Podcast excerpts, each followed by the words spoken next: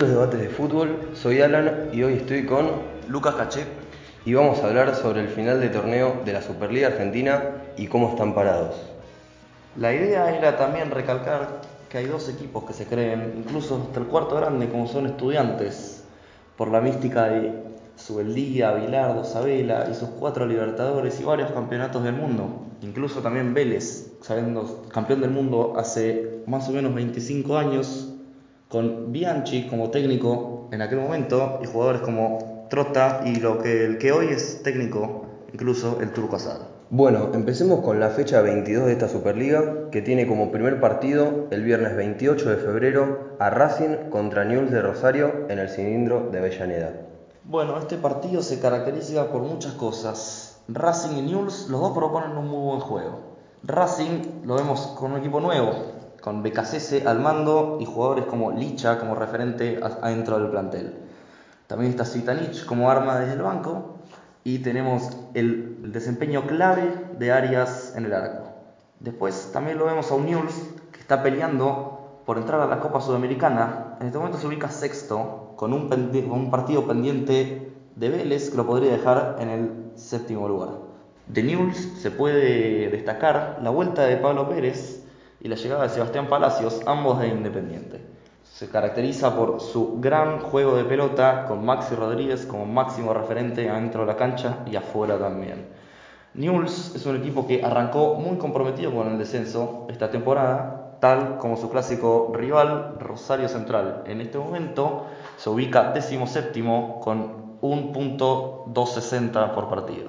Y para seguir con esta fecha 22 de la Superliga, tenemos a Colón contra Boca, Tenemos a Colón por un lado, que ha llegado a la última final de la Copa Sudamericana, perdiendo la final contra Independiente del Valle, que le costó su puesto a Pablo Lavallén como técnico de Colón, que nunca supo hacer pie en lo que fue esta Superliga. Colón no estaba tan comprometido con el descenso al principio de esta temporada, pero sus 18 puntos en 21 partidos lo comprometieron y en este momento está en puestos de descenso.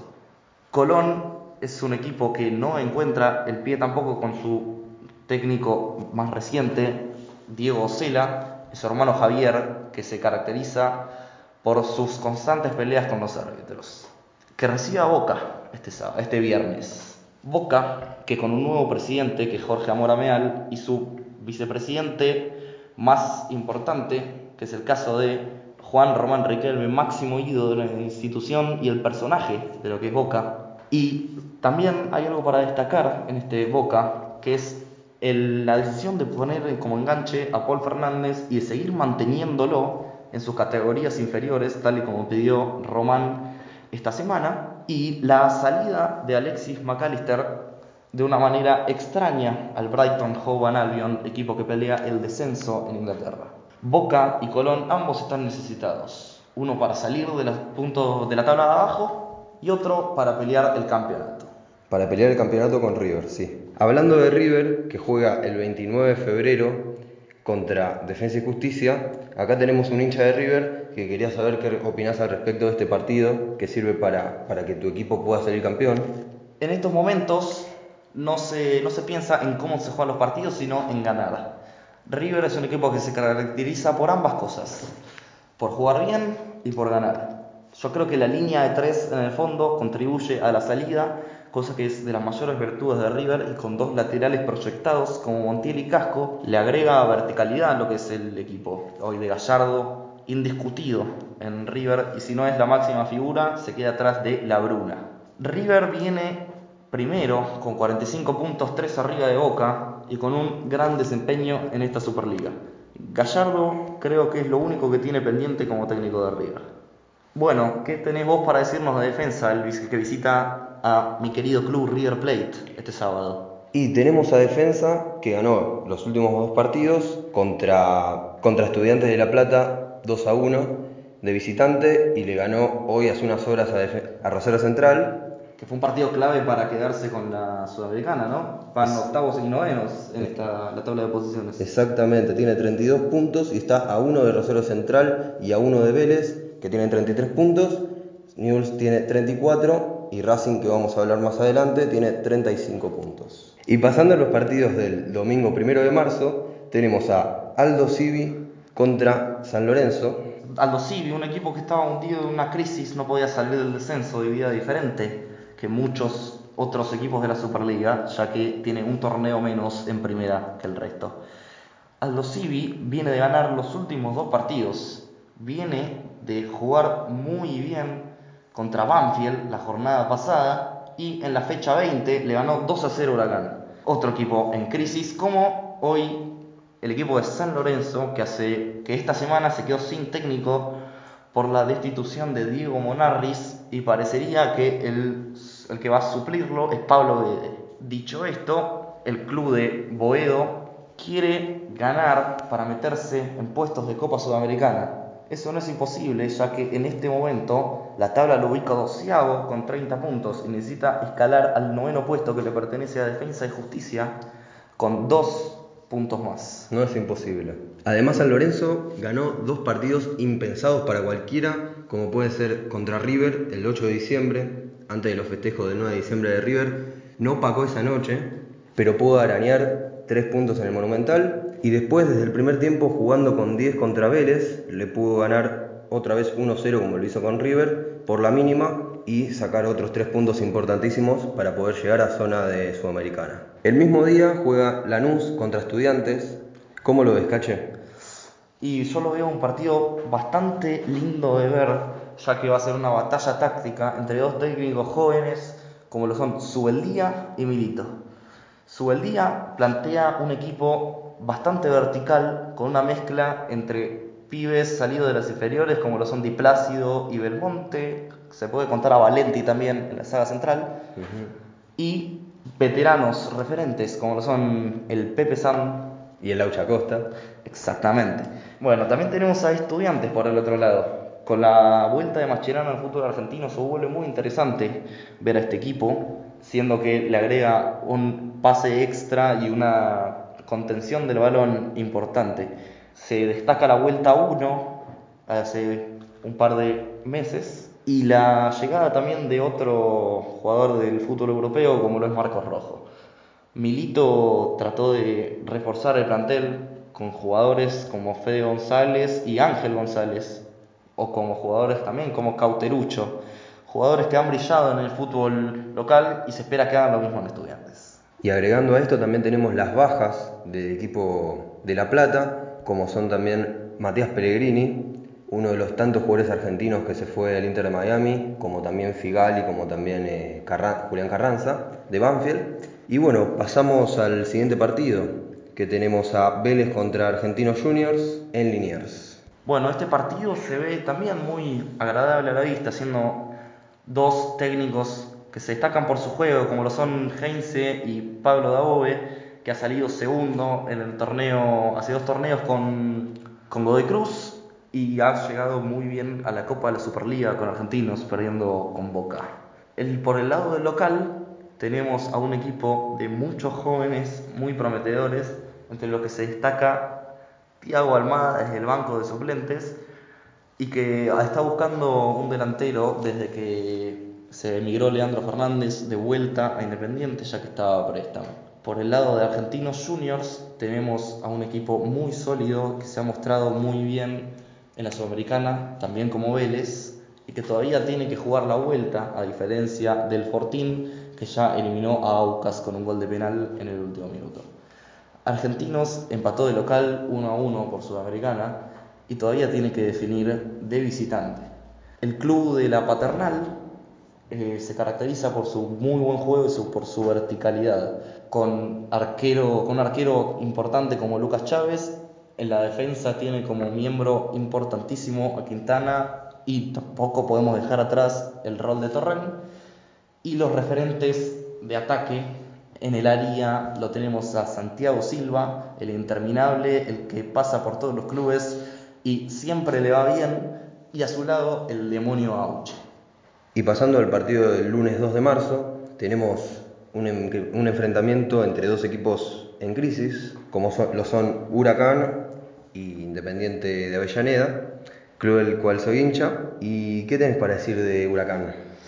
Y mira, Huracán venía en crisis ya que no podía resolver bien Se ha destacado para mal la presencia de su arquero Anthony Silva, que ha sufrido goles en su valla los últimos ocho partidos, cosa que a ningún arquero ni a ningún entrenador le puede gustar, como es el caso de Israel Damonte, que en el último partido ha optado por poner a Pellegrino en el arco en vez de al arquero paraguayo. Huracán ha hecho un torneo muy malo, sacando muy pocos puntos, como lo son 16 en 21 encuentros un promedio de por abajo de un punto por partido, que normalmente te lleva a descender. Huracán, si se mantienen los promedios el año que viene, va a estar muy complicado de cara a quedarse en primera. Tiene un técnico bastante joven y nuevo, como lo Lamonte, que se retiró para ser específicamente técnico de Huracán.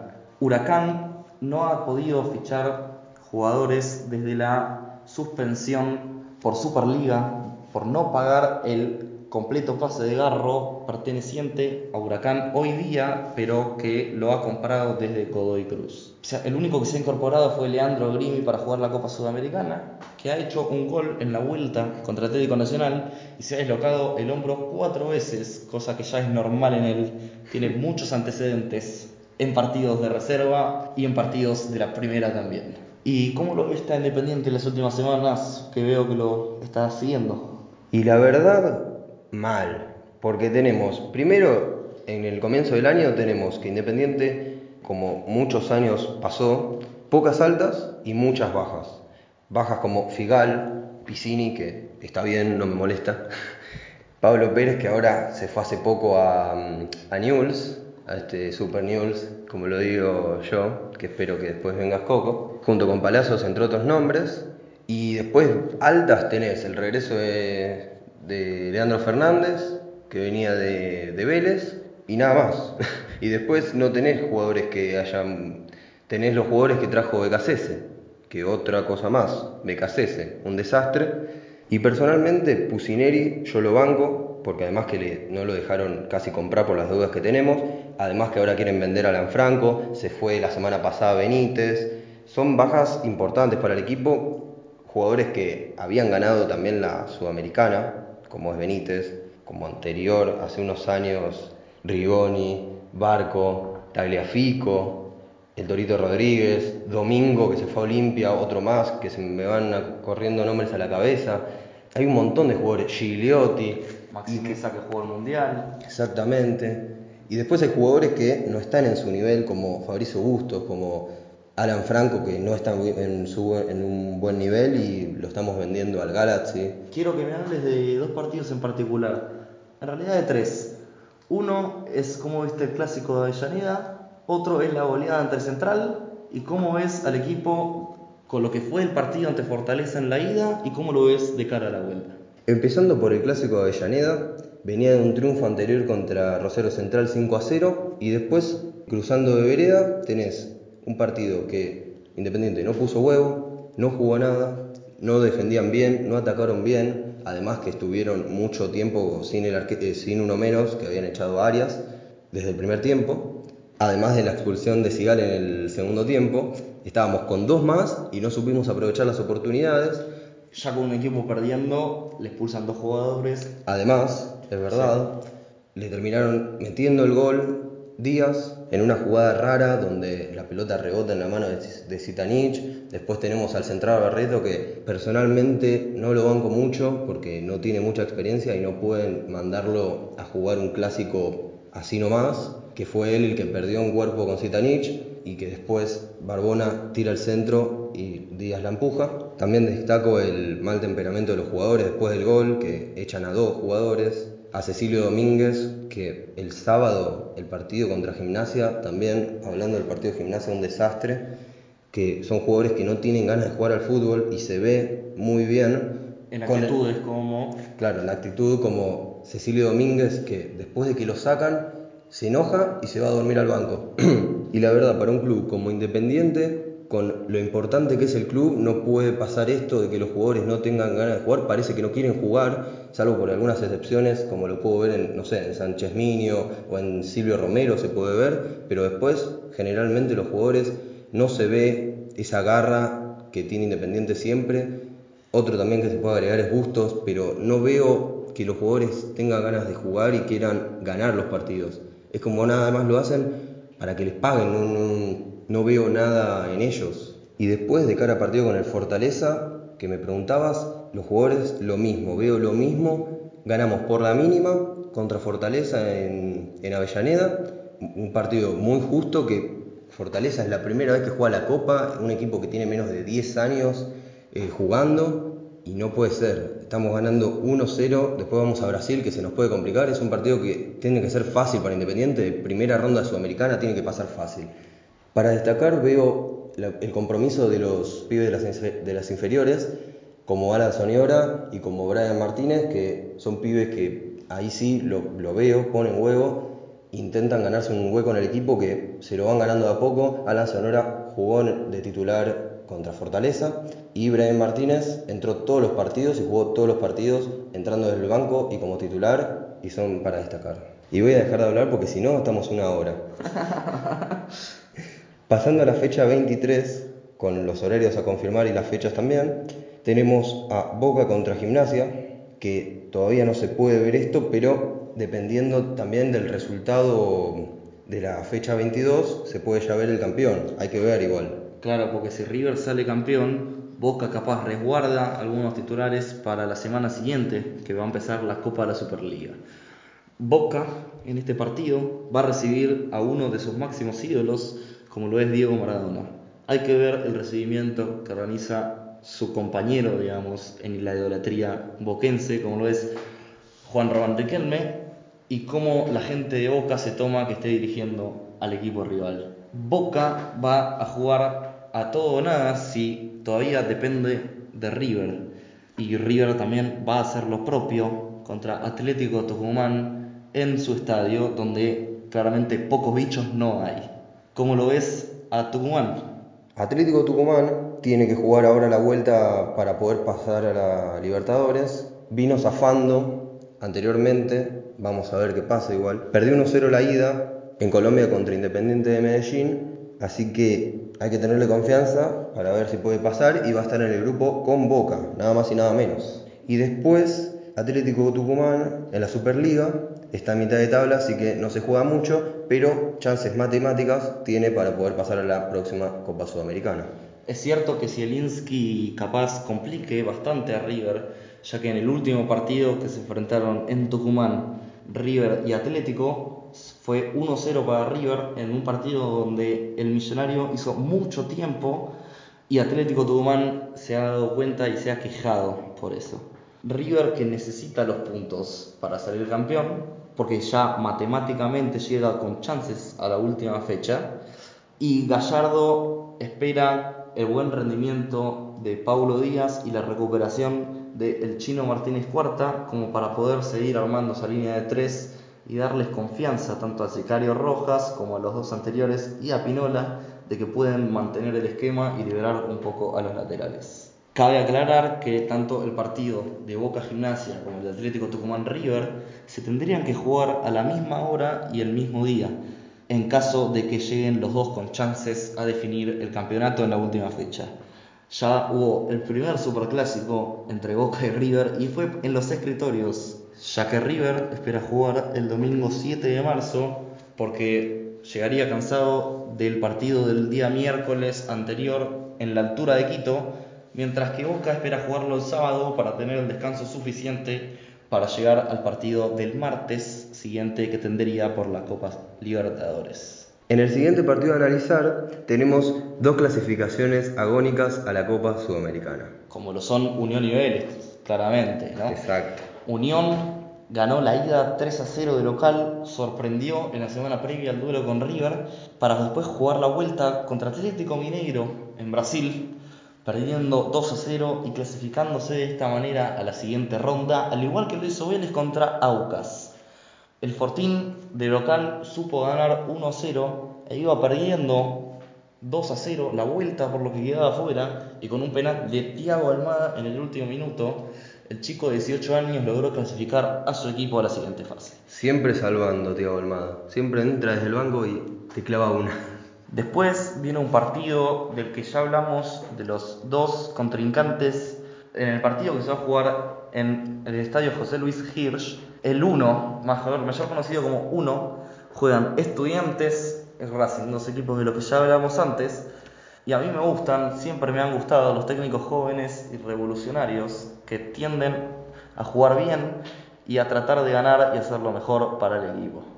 Siguiendo con los enfrentamientos, tenemos a Independiente contra Central Córdoba, que personalmente para mí tiene que ser un partido fácil para Independiente, porque está recientemente ascendido y está un punto Independiente abajo. El rojo tendría que ganar para que simplemente no lo echen a Pusineri, porque no pelea por mucho más, ya que está a 6 puntos de la clasificación a la Copa Sudamericana con 5 equipos en el medio. Está jodido Independiente, hay que admitirlo. Y para finalizar con este análisis de estos enfrentamientos de final de torneo de la Superliga, tenemos a San Lorenzo que recibe a Lanús. Un partido interesante, siendo que San Lorenzo necesita ya que termine el torneo para que Guidi gane rodaje, encuentre su equipo y pueda así pelear por la Copa de la Superliga. Lanús también pelea por su clasificación a la Copa Libertadores, que en este momento la tabla lo ubica cuarto empatado con Racing. Y la verdad es que siguiendo en este análisis final de lo que es el torneo, podemos hablar de sorpresas, como lo fueron Argentinos Juniors, Newell's Old Boys, Arsenal y también las sorpresas malas, como lo fueron Colón y Godoy Cruz, por ejemplo. Argentinos está peleando por un lugar en la Copa Libertadores que viene.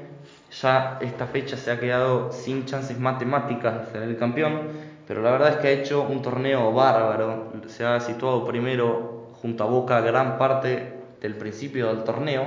Y siguiendo con esa línea también está Newell's, que con 34 puntos en 21 partidos se ha alejado del descenso, lo mismo que su rival Rosario Central, que lo mantiene un punto abajo suyo y la verdad es que han salido y en este momento están en puestos de Sudamericana. Puestos por lo que también pelea Arsenal, equipo recién ascendido que no ha tenido complicaciones para adaptarse en su vuelta a primera, sacando 31 puntos en 21 juegos. Se ubica un punto abajo del último clasificado en este momento a la Copa Sudamericana, que es el Defensa y Justicia de Hernán Crespo.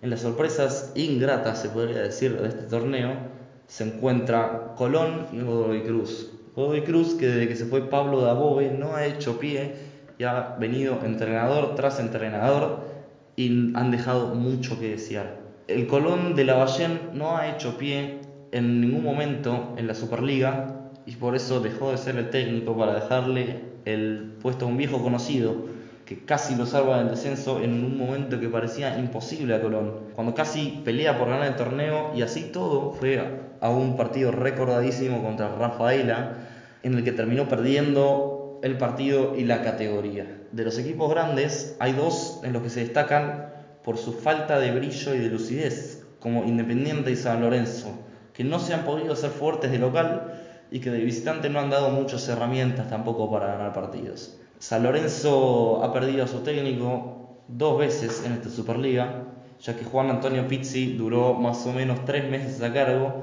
dejándolo a Monarris a partir de ahí y perdiendo el puesto esta semana. E Independiente también ha contratado a dos técnicos esta Superliga, como lo fueron BKC, actual técnico de Racing, criticado muchísimo por hinchas de Independiente como mm. Alan, que tengo acá a la derecha, y ahora el que está a cargo del club de Avellaneda es Lucas Pusineri, que llegó desde Deportivo Cali para intentar remar una situación en la que Moyano no se la está haciendo nada fácil, siendo que Independiente está en una crisis económica, futbolística y política importante, como ya ha hablado Alan hace un rato.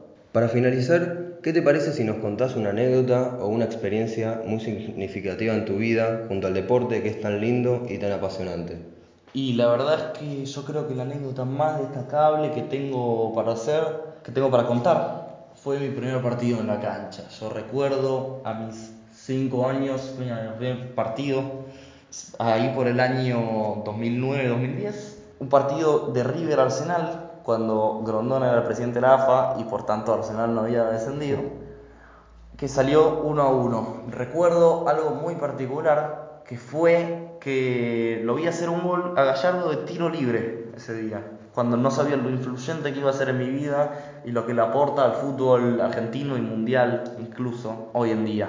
Digamos, también recuerdo en un partido de la B, cuando Cabenagui hizo un gol a Independiente Rivadavia, que el comentarista acotó que el último gol de tiro libre que había hecho River había sido aquel de Gallardo y ese partido se conectó automáticamente con mi primer día en la cancha de decir yo estuve en ese partido y fue mi primero en la cancha. Qué lindo.